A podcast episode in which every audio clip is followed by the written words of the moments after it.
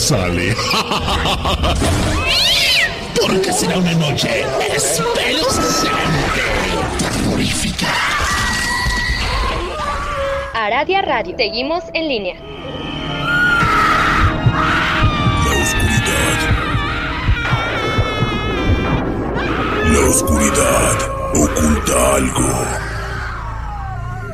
Es una especie de sonidos Aradia Radio. Seguimos en línea. que nadie puede entender.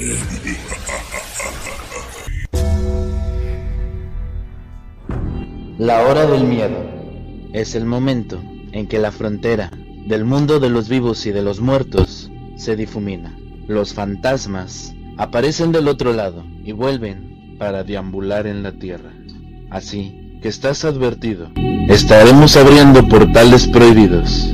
No importa la hora que marque tu reloj. Estás escuchando la hora del miedo.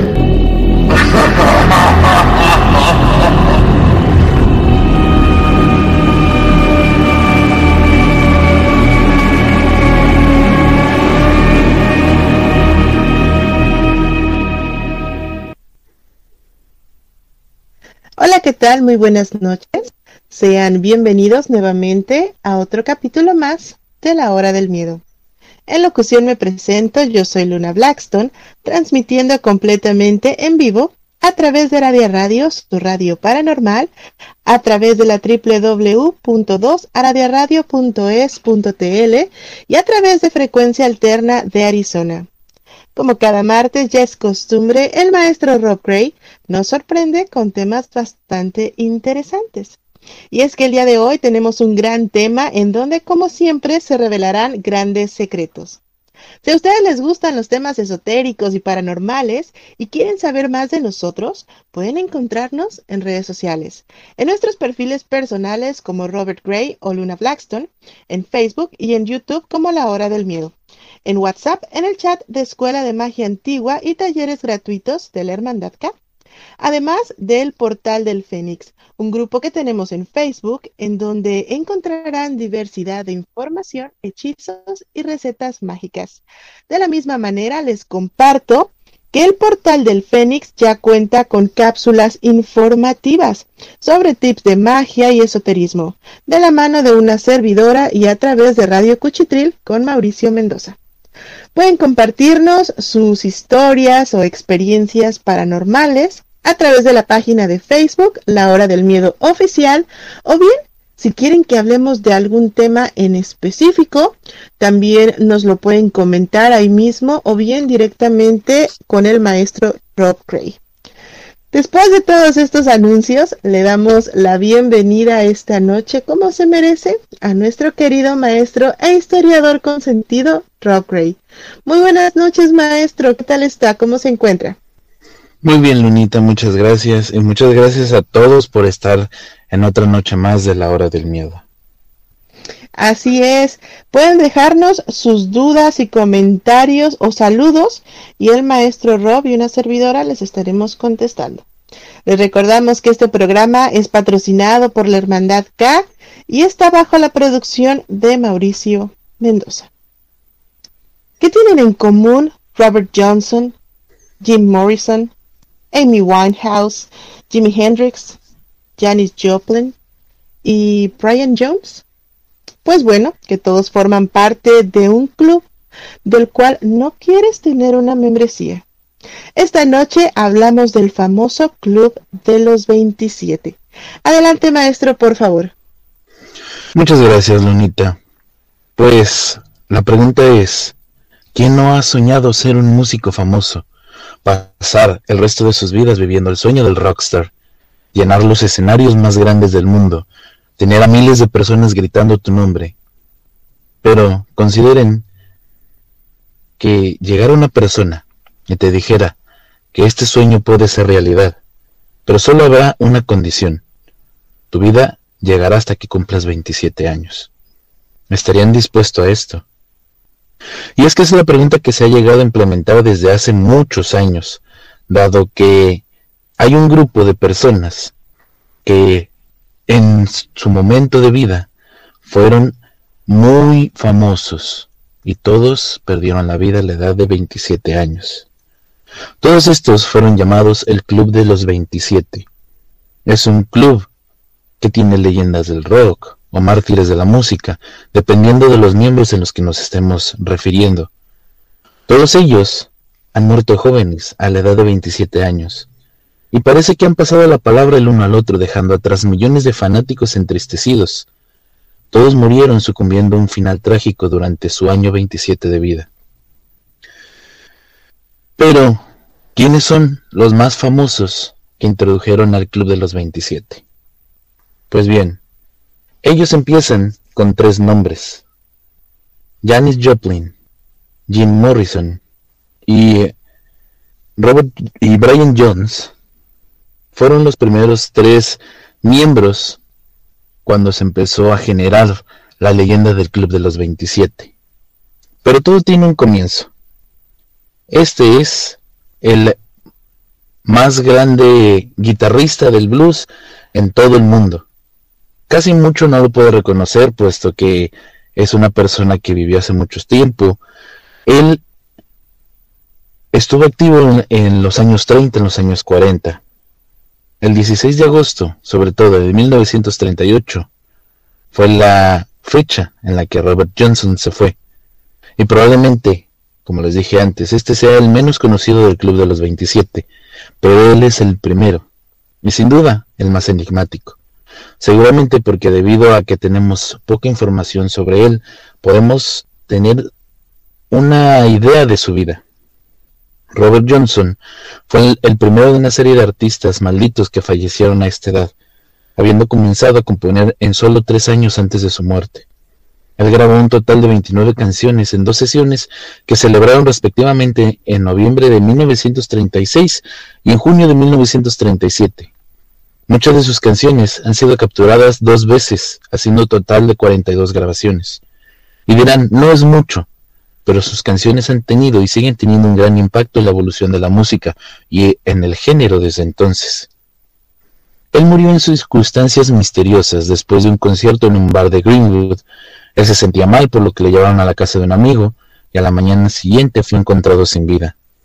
Varias teorías dicen que pudo haber sido envenenamiento, neumonía, eh, alguna enfermedad de transmisión sexual. Ah, algunos dicen que las tres juntas. Las versiones de su muerte eran tan probables como las demás, considerado la falta de información sobre la vida de este legendario bluesman. Pero no fue lo más raro aún, sino que su certificado de defunción se pueden leer las palabras No Doctor. Una cosa es cierta, él murió el 16 de agosto de 1938. A falta de testimonios creíbles y auténticos Cabe entenderse que es bastante difícil separar el talento artístico de Robert Johnson y la leyenda que se apega a él. Sin embargo, es difícil, a pesar de los cuestionamientos de ciertas personas que dicen haber conocido al artista, tener una opinión confiable de la verdadera existencia de una alianza entre ellos. Robert Johnson se convirtió en una leyenda, y este fue una fuente de inspiración para artistas como Jimi Hendrix, Jimmy Page, Bob Dylan, Brian Jones, Keith Richards e incluso Ed Clapton. Así que tengan en cuenta el tipo de legado que ha dejado en la historia uno de los mejores músicos del blues. El siguiente en la lista es uno de los más famosos eh, cantantes de todo el mundo. Se dice que Jim Morrison, a pesar de los años, hay muchas teorías alrededor de él. Que Morrison había salido en un bar, en eh, rock and roll, había ido a buscar heroína para Pamela Cudson con dos traficantes y entonces había usado deliberadamente heroína pura y había muerto en una sobredosis en el baño del bar. Y temiendo el escándalo, el gerente del club, Sam Bennett, había llevado a Morrison a su apartamento, ubicado en Rio Beatles, mientras que Jim estaba muriendo y tenía frío en el asiento trasero.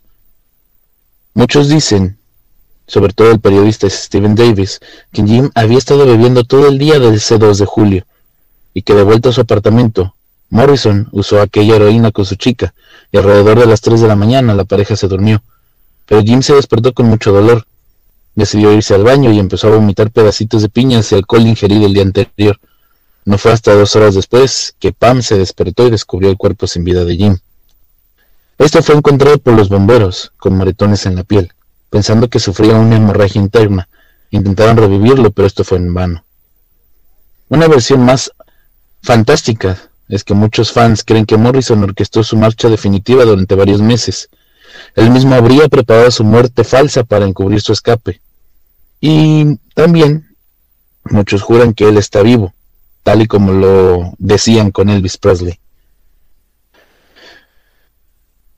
Se dice que uno de los más grandes eh, artistas, guitarristas del mundo, fue el enigmático Brian Jones. Y verán, Brian Jones es el verdadero creador de los Rolling Stones. Los Rolling Stones pasaron a la fama gracias a Brian Jones y a sus amigos, los más conocidos, Richards y sobre todo los, enigmáticos Rolling Stones que eran la contraparte de los Beatles. Los Beatles eran los chicos buenos que parecían ser malos, los Rolling Stones eran los chicos malos, pero todos sus amigos querían parecerse a Brian Jones. Sin embargo, uno de ellos decidió que ya no había vuelta atrás porque Brian Jones era un alcohólico, siempre se la pasaba viviendo y aparte que le, uno de ellos le había quitado a la mujer y bajo una suma tristeza, él empezó a vivir en una mansión que curiosamente era la mansión donde se creó aquel eh, cuento de Winnie Pooh. Él estaba tomando en la noche alrededor de su piscina, tropezó y cayó en ella. Nadie se dio cuenta hasta varias horas después que una de sus mujeres llegó a intentar rescatarlo. Sin embargo, la mujer como no sabía español, eh, perdón, no sabía inglés, intentó llamar al 911 sin mucha eficacia, lo cual hizo que los vehículos de emergencia llegaran tarde y con él moriría por falta de atención. El siguiente en nuestra lista es Jimi Hendrix, Jimi Hendrix revolucionó la música al desarrollar la mayoría de los conceptos esenciales en la música actual. Él era un gran guitarrista, también hacía multipista, distorsión. La técnica de Jimi Hendrix, su tratamiento del sonido, incluyendo el abundante uso de la distorsión, de los más variados efectos. Se dice que él fue uno de los precursores de la guitarra eléctrica y aquel aparato que utilizan con los pies de distorsión. Él hacía todo bien en el escenario uno de los pioneros de la música hard rock. Lamentablemente, en 1970, en una entrevista concedida al diario danés The Morges Posten, decía, no estoy seguro de llegar a los 28 años. De momento musicalmente, cuando sentiría que no tengo nada más que dar, ya no sería parte de este mundo. Puedo sonar arrogante, el borde de lo pretencioso, pero los hechos revelan muchas más eh, cosas sorprendentes dado que Jimi Hendrix murió repentinamente 12 días después con estas palabras.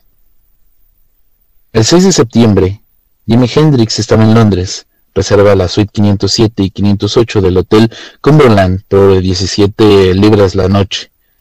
Él está situado en la quinta planta del establecimiento, un establecimiento eh, que sigue en la actualidad, que propone todo el lujo que encierran aquellos hoteles de cuatro estrellas, una mezcla de modernidad y antigüedad. Ahí es donde Jimi Hendrix pasaría los últimos días de su vida. De ahí daría algunas entrevistas, nada emocionante, la rutina de un artista entre giras. El 17 de septiembre, en lo personal, ve por última vez limpiando sus zapatos en una de la habitación. Esa misma tarde se paseó con Mónica Denman, una joven alemana de 25 años. Ella es ex campeona de patinaje artístico. La conoce desde hace unos días y la acompaña en el hotel. Pasan la noche juntos en la habitación, en la planta baja. Pasan eh, varias polémicas sobre algún abuso con aquella mujer y la gente lo empieza a ver de una mala manera en Europa. Jimi Hendrix viaja a Alemania. Ahí él tenía una discrepancia con eh, el poder dormir, así que él eh, compra unas pastillas para dormir y al no saber el idioma, el alemán, él prefirió tratar de inventar cuántas tendría que tomar. Así que se tomó seis y le causaron bastantes molestias. le llamaron a la ambulancia, la ambulancia llegó, se llevaron a Jimi Hendrix, pero él eh, empezó a regresar el estómago y el personal de la ambulancia, en vez de ayudarlo, prefirieron voltearle la cabeza hacia arriba y amarrarlo para que no se pudiera mover, y esto causó que el pobre Jimi Hendrix eh, dejara de existir porque se ahogó con su vómito. La siguiente en la lista, la primer mujer, y concordando con la muerte de Jimi Hendrix, porque los dos murieron en, el, en 1970, fue Janis Joplin. La carrera de Janis Joplin comenzó eh, muy repentinamente en 1967 para salir en 1970 de forma inesperada. En realidad, ella solo habría durado tres años, pero estos años dejaron huella en la historia de la música para siempre, junto con sus tres bandas, The Big Brothers, The Cosmic Blues Band and The Full Theater Boogie Band.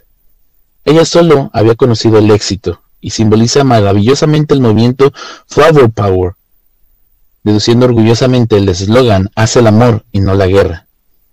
Se pueden escribir muchas líneas y líneas para aquella mujer famosa, Janis Joplin, que sigue siendo una intérprete sin excepción. Sin embargo, muchos dicen que ella dejó este mundo por estar enamorada. Y su amor que no podía ser, estamos hablando de 1970, era precisamente Jimi Hendrix.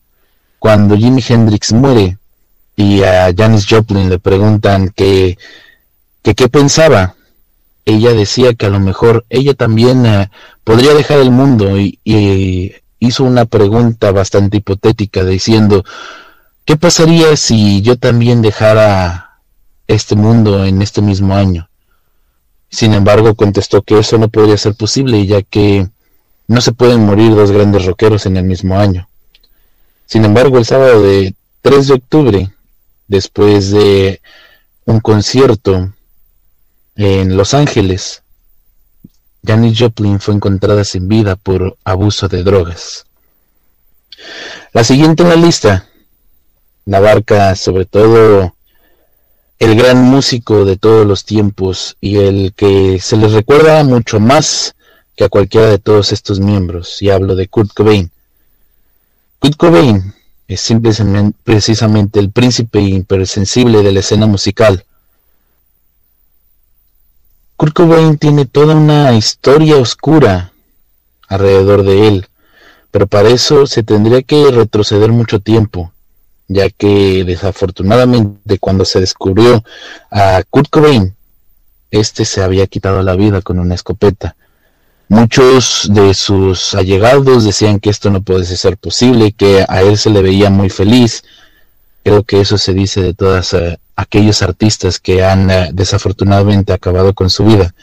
Sin embargo, él tenía muchos problemas de salud eh, mental sobre todo, sufría depresiones, no había nada que lo pudiera llenar, a pesar de que él era el rockstar más famoso del planeta, no era feliz, y esto lo demostraba muchas veces en sus canciones, que con el grupo Nirvana podemos decir que tenía unas grandes canciones muy alegres, pero también recordemos que tiene unas canciones demasiado tristes, dejando solamente una carta, una nota de suicidio, pidiéndole perdón a su esposa y a su hija. Y después, el más reciente o el más famoso de los Club de los 23 es la mujer más incógnita de todo el planeta, Amy Winehouse. Y para esto tenemos que ir al 2014. Otra vez, en tres años, la diva del soul, con su voz sesentera, nos dejaba incrédulos en la melancolía. Desde el nacimiento de su primer álbum llamado Frank en el 2003 hasta su segundo álbum Back to Black en el 2006, la cantante solo había conocido el éxito y fue impulsada al rango de estrella interpretaria. Y a pesar de su talento, lamentablemente Amy también era conocida por sus reveses. Y desde el 2007 se convirtió en blanco repetido de los tabloides. También comenzó a tener problemas de adicción a drogas, comenzó a beber alcohol en forma masiva y cayó varias veces en depresión. Su matrimonio con Blake Feather no ayudó a superar las cosas. En una entrevista para Yo Kiss Show, Blake reconoció haber indicado a Amy en las drogas duras, haciendo que esto estuvo presente cuando la cantante consumió heroína por primera vez, y a partir de este momento todo nunca volvería a ser igual.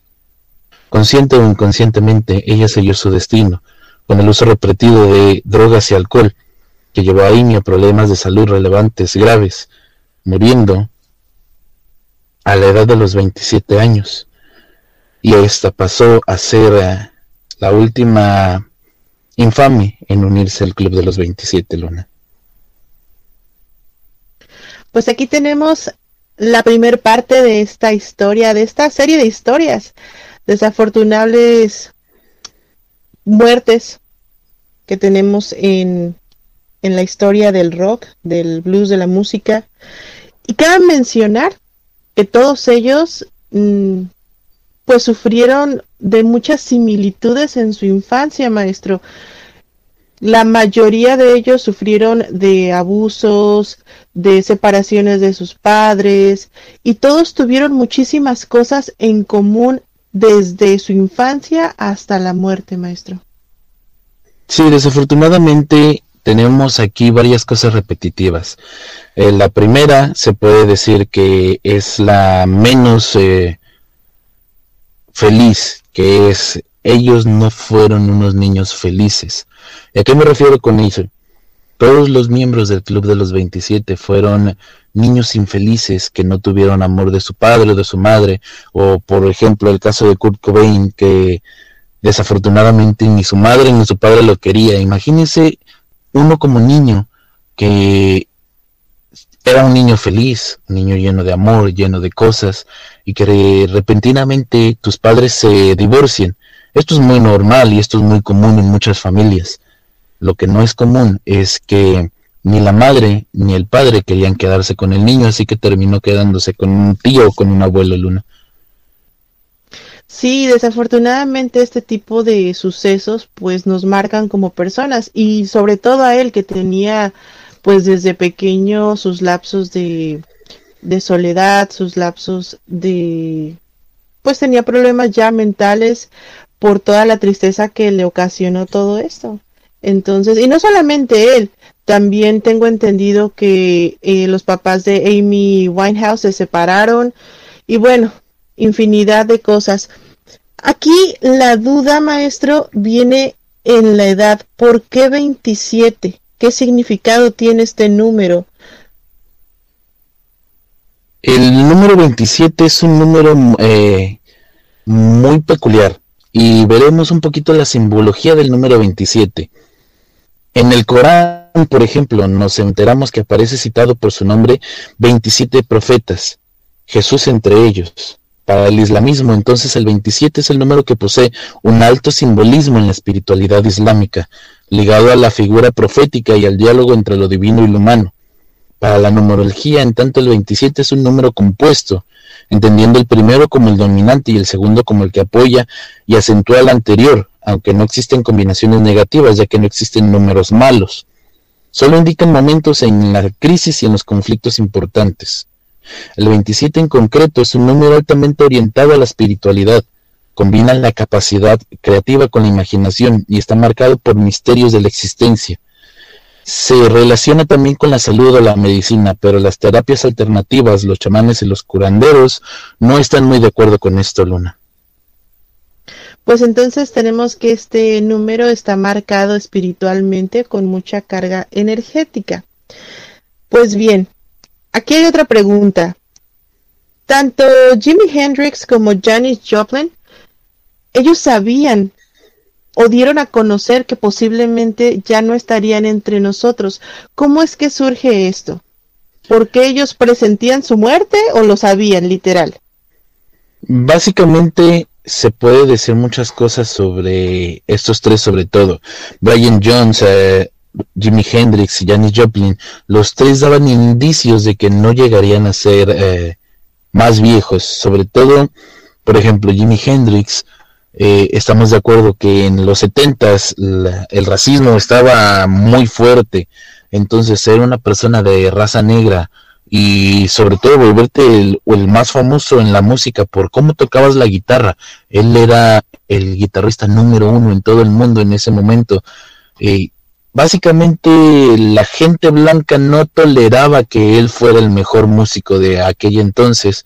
Entonces se creía que pensaba más que nada en que el racismo podría acabar su vida antes y de Janis Joplin, precisamente es este pequeño detalle que se habla, que ella murió de tristeza, dado que cuando Jimi Hendrix muere, ella da de notar como que tenían algo más. Sin embargo, volvemos a lo mismo, una pareja interracial en los años 70, pues no era muy bien visto. Muchas veces en varios lados les preguntaron que si ellos podrían estar juntos, pero nunca Dijeron que no se llevaban bien, pero se contradecían cuando los dos coincidían en algún concierto, en alguna eh, algo público, y los dos se la pasaban en el mismo camerino todo el día, Luna.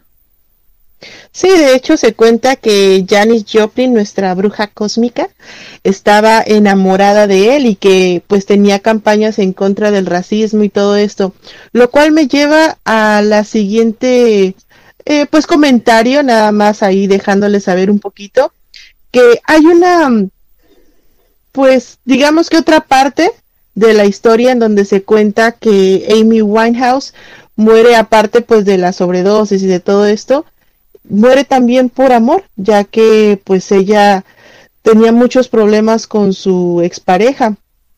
Esto no sabemos si influyó o no, pero también concuerda pues con la muerte o con, de la manera en que pues se dice que murió Janis Joplin, maestro. Sí, pero lo de Amy Winehouse muchos le echan la culpa a la pareja y más que nada es porque ella estaba muy apegada a su pareja por lo que había pasado con su papá. Sus padres se separan cuando era una niña, pero ella estaba demasiado apegada a su papá como les dije anteriormente, su primer disco se llama Frank, y no precisamente en honor a Frank Sinatra por, porque ella le gustara. Claro, Frank Sinatra era uno de los cantantes que a ella le fascinaba y que le hubiera gustado compartir este escenario junto con él. Ella lo explicó así. Sin embargo, el amor por este tipo de música fue heredado por su padre.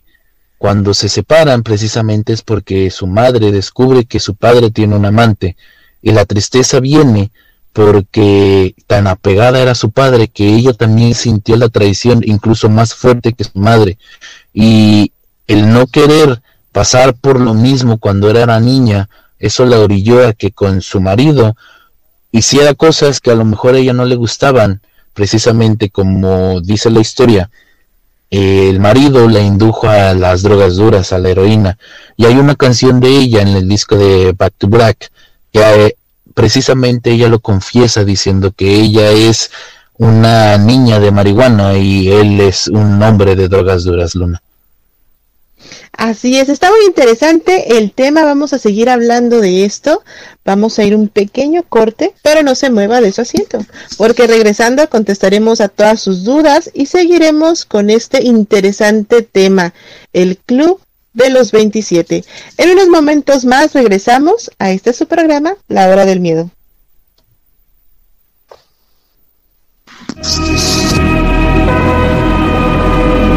En un momento regresa la hora del miedo.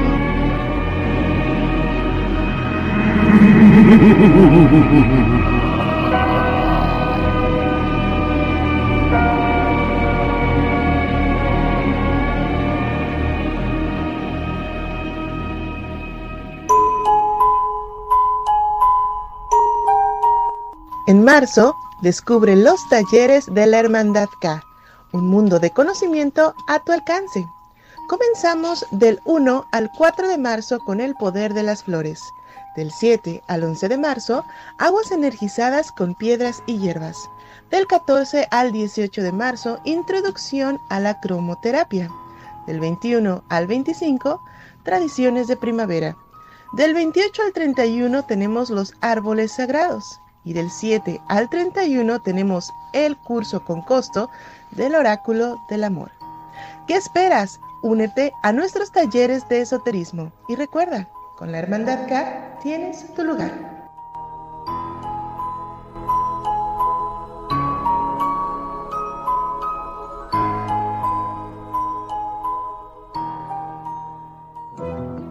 Las sentencias del Tribunal Electoral han obligado a los partidos políticos a incluir en sus candidaturas a representantes de las comunidades indígenas, LGBTIQ y afromexicana. También a que los mexicanos migrantes residentes en el extranjero y las personas con discapacidad tengan representación política en la Cámara de Diputados. Un tribunal de derechos a favor de los grupos históricamente discriminados. Tribunal Electoral del Poder Judicial de la Federación. Cumplimos 25 años cumpliendo.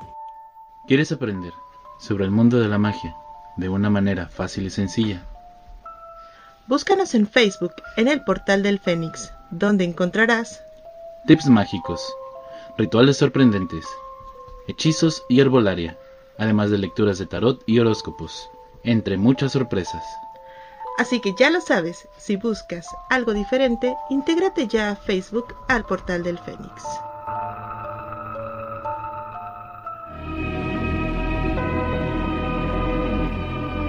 Ya regresa la hora del miedo.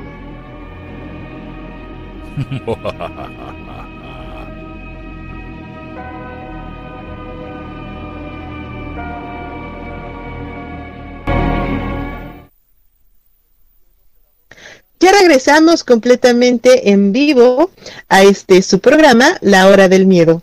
En locución nuevamente me presento, yo soy Luna Blackstone y en compañía del maestro e historiador Rob Gray estamos transmitiendo a través de Radio Radio, su radio paranormal, y a través de frecuencia alterna de Arizona.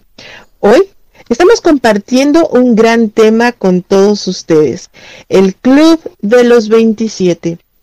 En el segmento anterior, el maestro Rob nos comenta la historia de todos estos famosos de la música. Nos cuenta que todos ellos sufrieron unas muertes bastante trágicas. Sin embargo, muchos de ellos comparten similitudes, tanto en los episodios de su vida como de su muerte. Pero, ¿qué más hay? ¿Qué esconde todo esto? ¿Serán pactos? ¿Brujería? ¿Maldiciones? Todo esto y más a continuación con el maestro Rob Ray. Adelante, maestro. Muchas gracias, Lunita.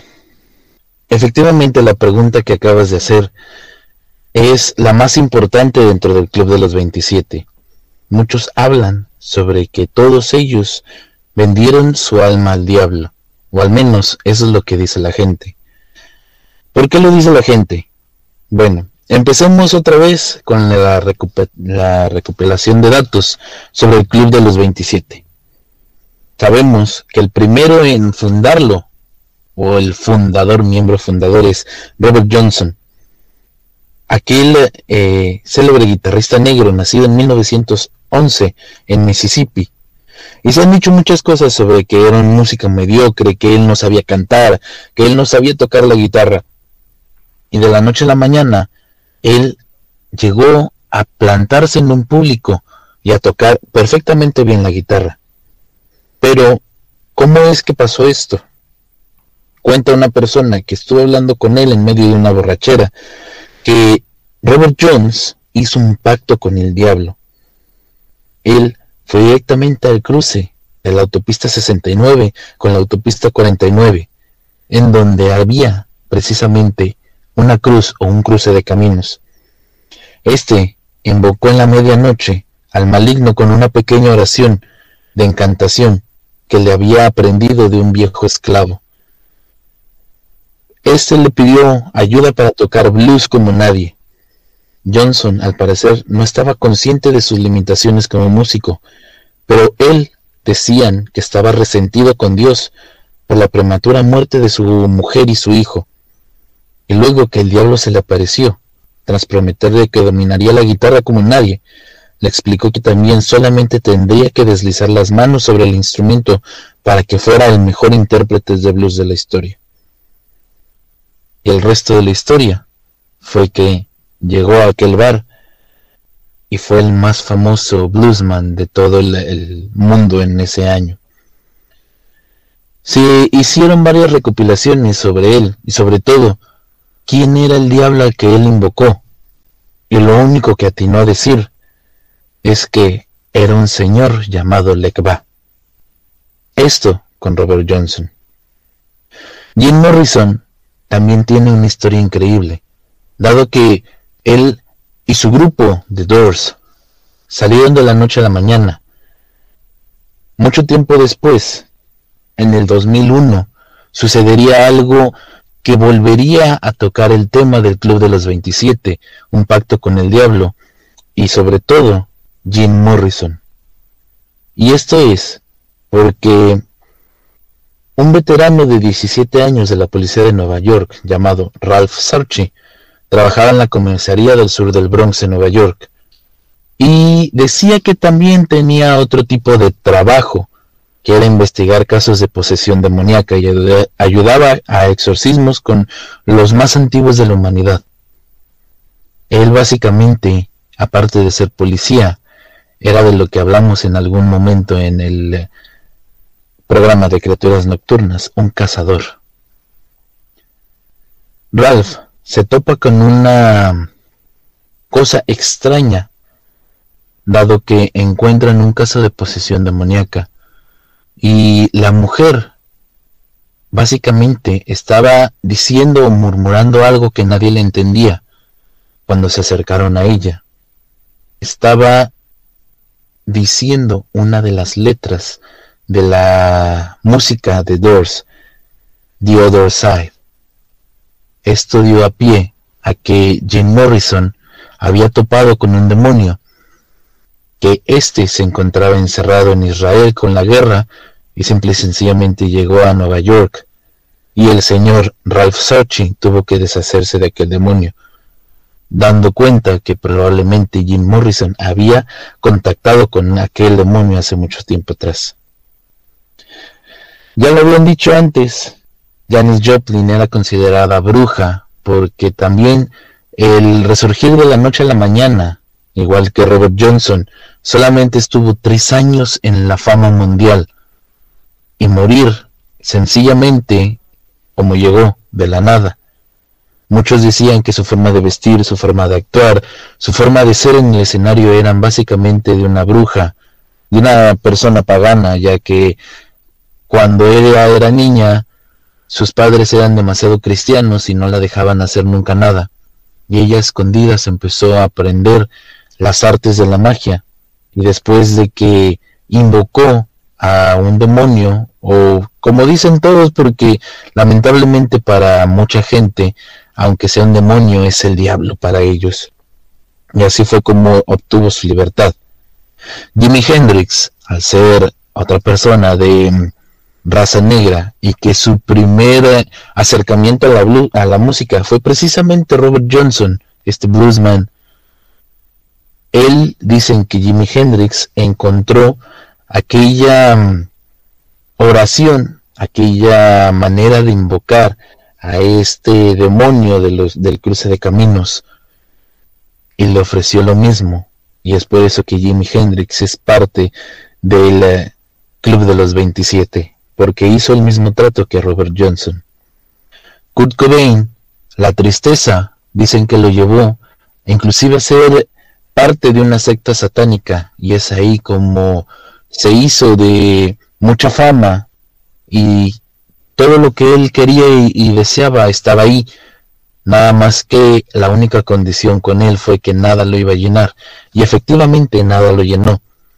Muchos creen que la carta que le hizo a, su nota de suicidio se la hizo a su mujer. Pero teniendo la carta enfrente y leyéndola, no, no inicia una carta con el nombre de su mujer. Él lo inicia diciéndole que era para boda.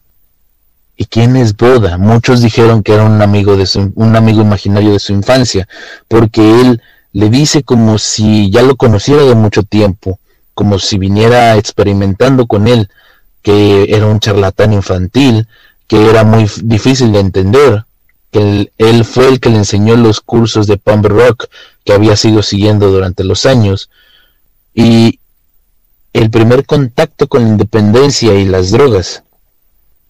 Él decía que ni siquiera haciendo el rock and roll se sentía increíblemente feliz, él se sentía culpable, que cuando apagaban las luces antes del concierto, él oía las voces del público, pero a él no le afectaban como lo hacían a Freddie Mercury, que parecía que a Freddie Mercury amaba que lo adoraran, lo cual admitía que envidiaba mucho y que no podía engañar, simplemente no era justo para él simular algo que no estaba al 100% y todo se lo escribió a boda y nadie sabe quién es. Eso con Jimi Hendrix. Amy Winehouse no se tiene mucha información de que también haya hecho un pacto, pero básicamente, como todos ellos, seguimos el mismo patrón. Todos crecieron como la espuma de la noche a la mañana. Todos tuvieron un acercamiento con algún tipo de adicción o drogas, y la tristeza que la llevó a la muerte, Luna? Pues aquí tenemos la respuesta a esta pregunta. ¿Pactos? Posiblemente. Aquí, bueno, yo recuerdo mucho una historia hablando justamente sobre los pactos, donde se cuenta que obviamente no podemos decir cómo es el, el ritual y ni qué lleva, pero se cuenta que justamente en un cruce de caminos se hace un ritual, una invocación, se dejan eh, algunos artículos y pues si tienes suerte, se te aparece pues ya sea Papalekpa o cualquier otro demonio o lo que sea que hayas invocado y te concede un deseo justamente era pues el de tener fama o riqueza o algo que tú quisieras. Sin embargo, pues hasta donde yo tengo entendido, maestro, cuando se hacen pactos de este tipo, les dan 10 años de vida. Esto, pues no sé si tenga que ver con el club de los 27 o no. Vamos a poner un contexto con Robert Johnson. Eh, con Robert Johnson decían que todo el mundo decía que tenía un pacto con el diablo. Y curiosamente, pues uno, por ejemplo, si yo te dijera, oye Luna, eh, eh, alguien me dice que tú tienes un pacto con el diablo, y si no, o si sí, lo quieres ocultar, automáticamente empiezas a decir, no, ¿cómo crees? No, esto es imposible. Sin embargo, Robert Johnson no contestaba de esa manera. Lo único que hacía era preguntar, ¿de dónde sacaste eso? ¿Cómo fue que obtuviste esa información? He aquí que nos lleva a otro famoso músico, Niccolo Paganini. A él decían que también tenía un pacto con el diablo, pero él aprovechaba que decían que tenía un pacto con el diablo, que él se vestía como tal, se peinaba como tal, hacía todo para que la gente siguiera alimentando la creencia que él tenía un pacto con el diablo Luna. Qué interesante, ¿no? Como muchas personas tratan de ocultar muchas veces si tienen o no un pacto, si hacen o si deben la fama, su dinero o, lo que tengan ah, debido a un pacto. Y como hay otras personas que pues no te lo dicen abiertamente, sí, si tengo un pacto, sí soy famoso porque eh, un demonio me concedió un deseo, una entidad, un lo que sea, pero sin embargo lo dan a notar de otras maneras. Otra de las cosas que me llama la atención son las similitudes, puesto que la mayoría de ellos tuvieron un acercamiento con el esoterismo, maestro. Sí, efectivamente, eh, ya, lo, ya lo hemos dicho, todos ellos tuvieron un acercamiento con diferente tipo de esoterismo. Eh, Robert Johnson con las deidades de los esclavos. Estamos de acuerdo que estas se refieren a toda la religión africanista y uno de ellos fue el que le dijo cómo hacer este tipo de ritual. Así como Jimi Hendrix, que tuvo el acercamiento que tuvo Robert Johnson. Eh, de Jim Morrison no se puede tener a ciencia cierta cómo es que se acercó a, a este tipo de esoterismo y lo único que se tiene es la historia de aquella persona que siendo un exorcista y un investigador de demonios, se dio cuenta que aquel demonio que estaba persiguiendo estaba dejando rastros de la música de The Doors, cosa que fue lo que hizo que se hiciera aún más sobre que todos ellos hicieron un pacto con el diablo. Y sin querer, todos ellos también tenían problemas de drogas, de alcohol, todos murieron a la misma edad y todos fueron, digamos que, abusados cuando eran niños. Así es, tenemos comentarios del público. Emery nos cuenta, buenas noches maestros y Mau. El Club de los 27 que más me ha llamado la atención. También dicen que cada 50 años aproximadamente salen o aparecen artistas que tienen o marcan una época tal como Pedro Infante, Michael Jackson, Charles Chaplin, etc. Así es, justamente, y no solamente, eh, pues tanto músicos como actores y demás. Creo que ya, bueno, ahora eh, actualmente como que siento que ya la gente tiene una mente más abierta a este tipo de temas y ahora se comenta mucho de que tal canción o tal artista o tal actor debido a su fama o a que utiliza algún tipo de simbología en su vestimenta, pues tiene algún tipo de pacto con el diablo, maestro.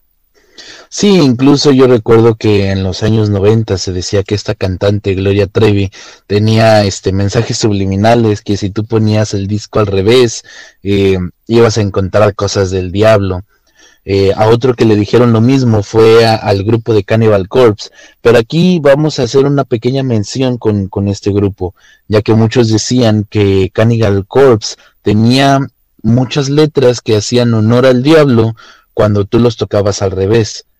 Y lo que hicieron ellos, decir, no, espérame, es que nosotros no necesitas tocar la, la letra al revés para que escuches eso. Nosotros ya te lo estamos diciendo, ¿qué más estás buscando?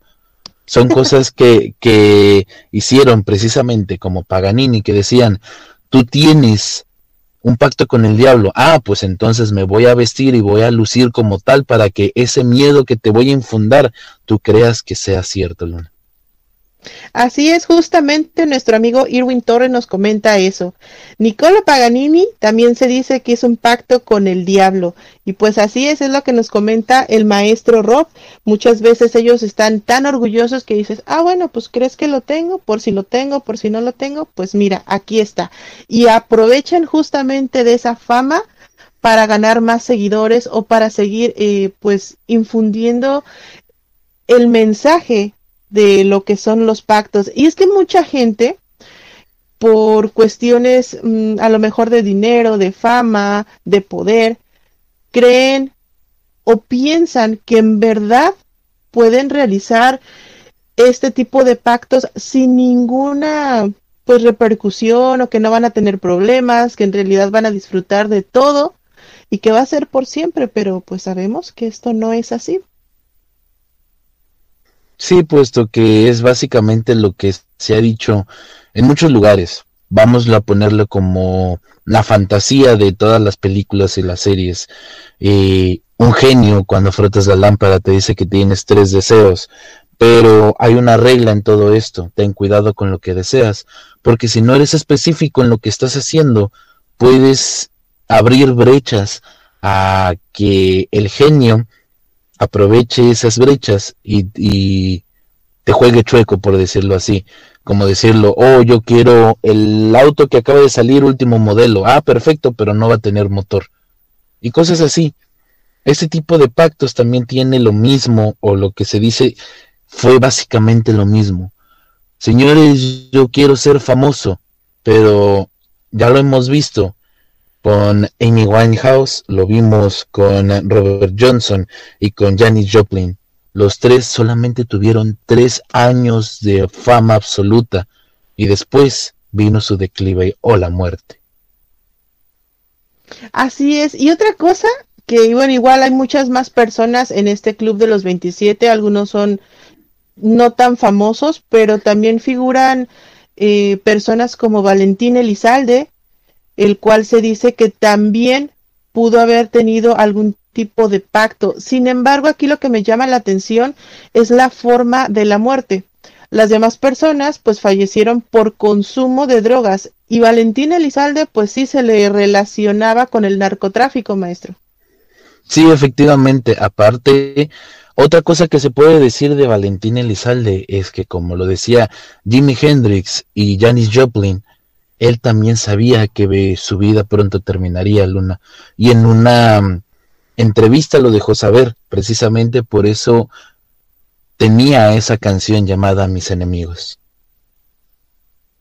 Así es, y es que muchas veces, digo, se ha dado a conocer con otras personas del medio artístico que saben que van a fallecer. Algunos dicen que sienten o prevén su muerte, pero sin embargo ellos, si es que llegaron a hacer algún tipo de pacto o de acuerdo y que en verdad lo sabían, tomaron el tiempo, a lo mejor para dejarnos saber, para no decirlo explícitamente, sin embargo, para dejar huella y decir que no llegarían a la edad de 28 años, maestro.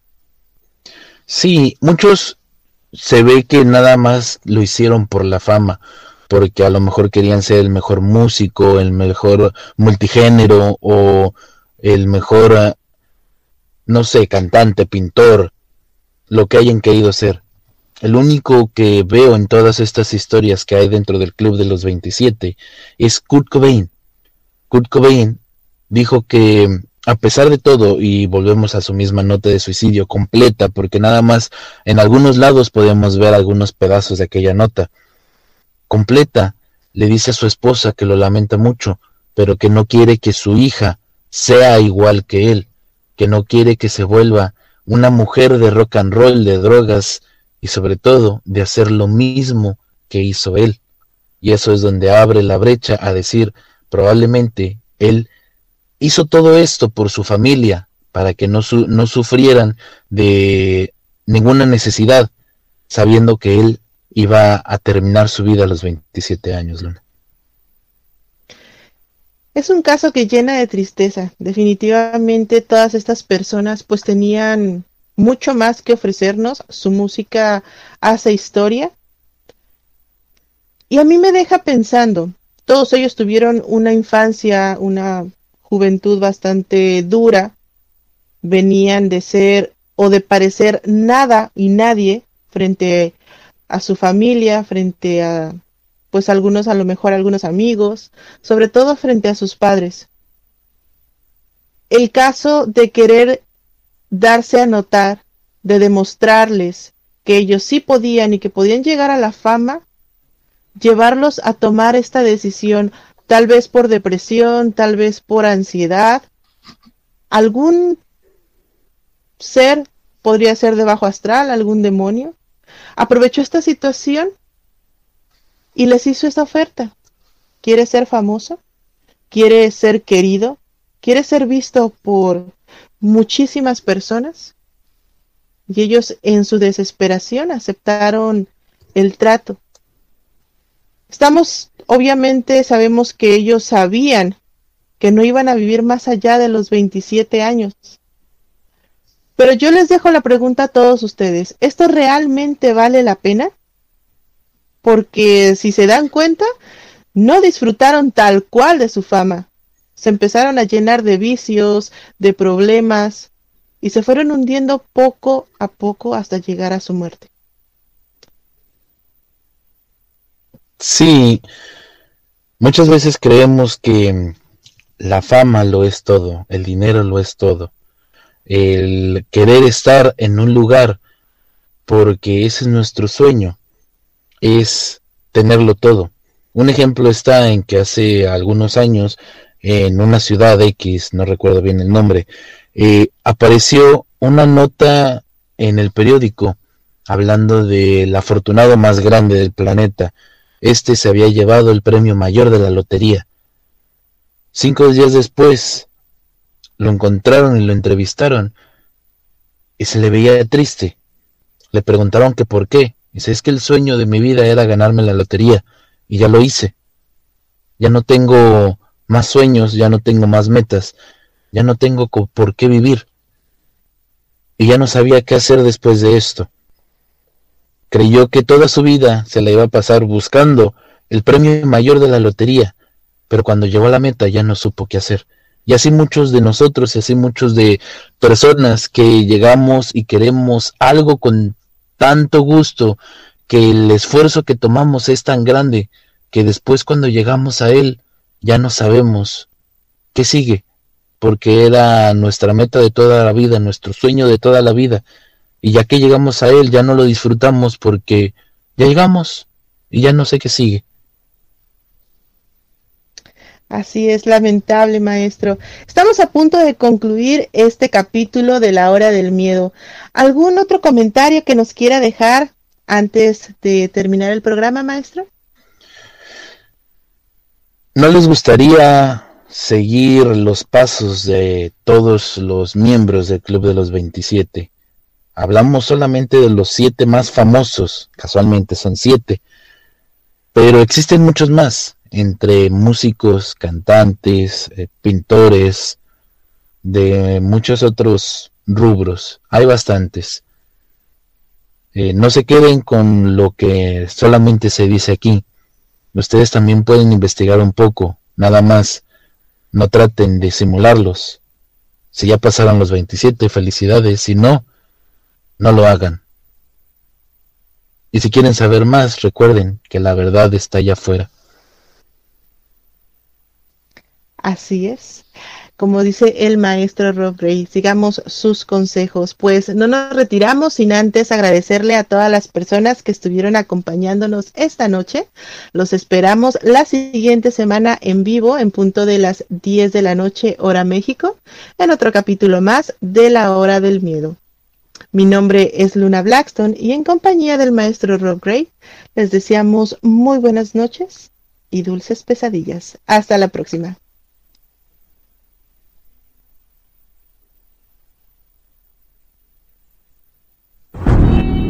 Este fue tu programa, La Hora del Miedo.